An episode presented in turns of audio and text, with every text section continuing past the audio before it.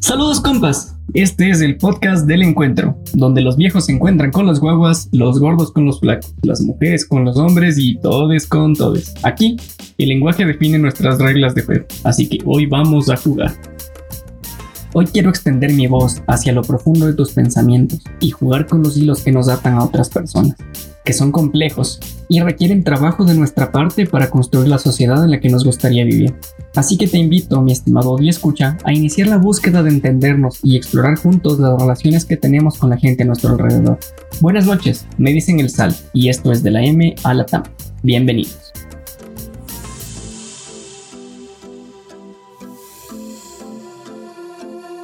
Hoy les voy a hablar sobre cómo nos entendemos con las otras personas, cómo percibimos lo que otros viven, cómo nos afecta y lo, falso que resulta en algunas ocasiones. Hoy hablaremos de la falsa empatía. La empatía se concibe como el entendimiento y validación de las emociones de las personas a nuestro alrededor. Como quien dice, ponernos en los zapatos del otro ante las situaciones que enfrenta. Es común que a los niños se les enseñe que no le hagan a otro lo que no les gustaría que le hagan a él, y es importante hacerlo porque, para que los niños generen relaciones amables con su entorno, sin abusos ni malos entendidos. Aunque es complejo, los niños son niños y en su exploración del mundo, en ocasiones llegan a ser crueles con los demás y crecen en ambientes que no son amables y están llenos de malos entendidos. El ejercicio de la empatía es un hecho para la gran mayoría de nosotros, Diría que todos, o casi todos, hemos escuchado atentamente los problemas sentimentales, amorosos, laborales de nuestros amigos, nuestras parejas o familiares al menos una vez. Así que de algún modo, hemos sido la persona que escucha y hemos tratado al menos de ser empáticos, ¿cierto? Bueno, aquí va la primera cuestión de este asunto. Seguro que en alguna ocasión realmente sentiste la ira o la tristeza en las palabras de la persona que relataba su daño. Comprendiste el dolor en sus lágrimas y la ira ocasionada por ese sentimiento de injusticia. Seguramente insultaste al sujeto que le fue infiel a tu amiga y odiaste un poco a la mala jefa que menospreció su trabajo. Este sentimiento de comprender lo que alguien más está viviendo o que alguna vez vivió y no juzgar sus acciones, sino abrazarle y brindarle palabras de apoyo, es lo que podríamos entender como empatía. Esta situación es relativamente sencilla de ver y de practicar cuando se trata de las personas más cercanas a nosotros, pero se pone más difícil cuando la persona ya no es parte de nuestra oficina, no tiene nuestra nacionalidad o simplemente lo que vive está fuera de nuestro entendimiento. Es decir, que es complicado ejercer empatía si no vemos el panorama completo, por lo que hay un sesgo de proximidad. Lo que quiero decir es que para practicar la empatía real, la que entiende y valida los sentimientos ajenos sin juicio, es mucho más fácil decirlo que hacerlo. Y para verlo más a fondo quiero usar un ejemplo, que aunque no es el más preciso, seguro sirve y nos amplía la mente.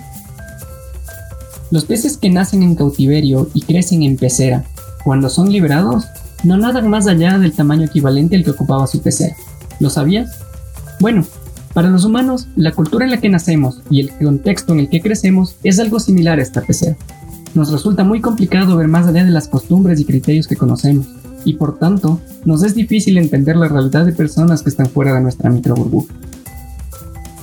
El hecho es que nuestra sociedad está conformada por muchos conjuntos de personas bastante diferentes unos de otros, y si no logramos entender las actitudes y sentimientos de otros, no podemos validar lo que otras personas necesitan cuando pasan por situaciones emocionalmente difíciles.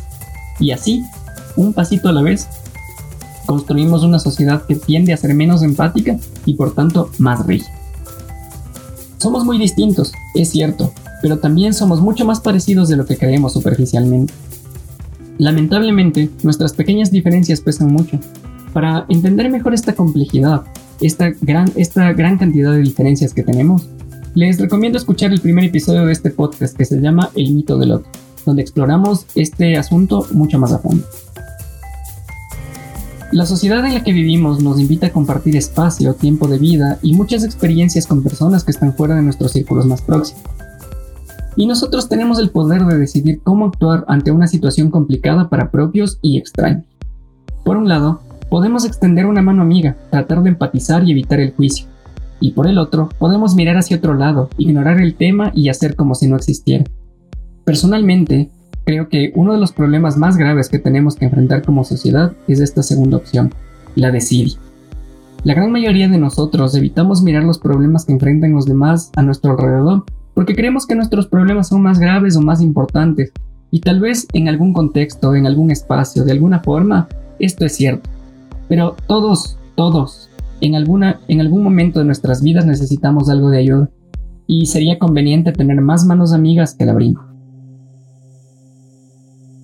Les voy a poner un ejemplo bastante crudo que refleja lo que digo. En Ecuador, el jueves 22 de julio hubo un motín en la cárcel de Cotopaxi. Durante la operación de contención del motín, una mujer policía fue capturada como rehén junto a otros cuatro compañeros. Lamentablemente, esta mujer fue víctima de abuso sexual por parte de uno de los reos. Yo puedo entender que esta persona vivió un hecho horrible, y seguro que la angustia y la desesperación dejarán secuelas en cómo ella enfrenta su vida de ahora en adelante. Cuando yo escuché la noticia, me dio mucha rabia con el perpetrador. Lamento mucho que la situación carcelaria en el país haya tenido una víctima más de esta forma. Pero lo que yo puedo llegar a sentir ni siquiera se acerca a la angustia que sufrió la víctima, así que no puedo decir que podría ponerme en sus zapatos realmente. Para dar un paso adelante y no quedarme únicamente con la sensación de pena o de rabia por lo que pasó, podría comprometerme a escucharle y realmente tratar de acoger en mi corazón el daño que sufrió. Lo que digo es que puedo ofrecer una escucha activa y sin juicio, esperando que esto le sirva al menos como desahogo. Y de ahí surge mi duda, ¿será esto suficiente? ¿Puedo hacer algo más por ella? Al fin y al cabo, el daño ya está hecho. ¿Sirve de algo lo que yo haga o diga en este momento? En mi nivel de empatía por, una situación tan dolorosa no será suficiente. El hecho de que yo entienda que hay dolor en sus palabras y tristeza en su corazón no cambia nada realmente. Con esto no quiero decir que escuchar sin juicio sea inútil, sino que mi entendimiento de la situación limita la empatía que podría brindar, cuando tal vez ella necesita oídos más comprometidos para mitigar los daños causados por tan horrible acto. Y tal vez acompañamiento psicológico.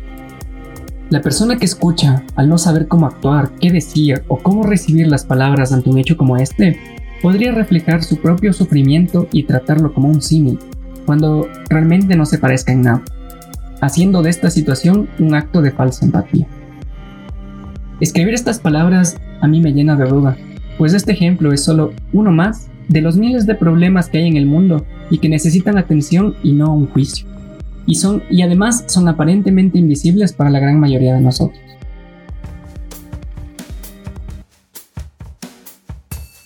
La empatía es un ejercicio mental complejo y a la vez sumamente necesario requiere de nosotros un mundo emocional un poco más sólido y más dispuesto a encontrar un canal de comunicación.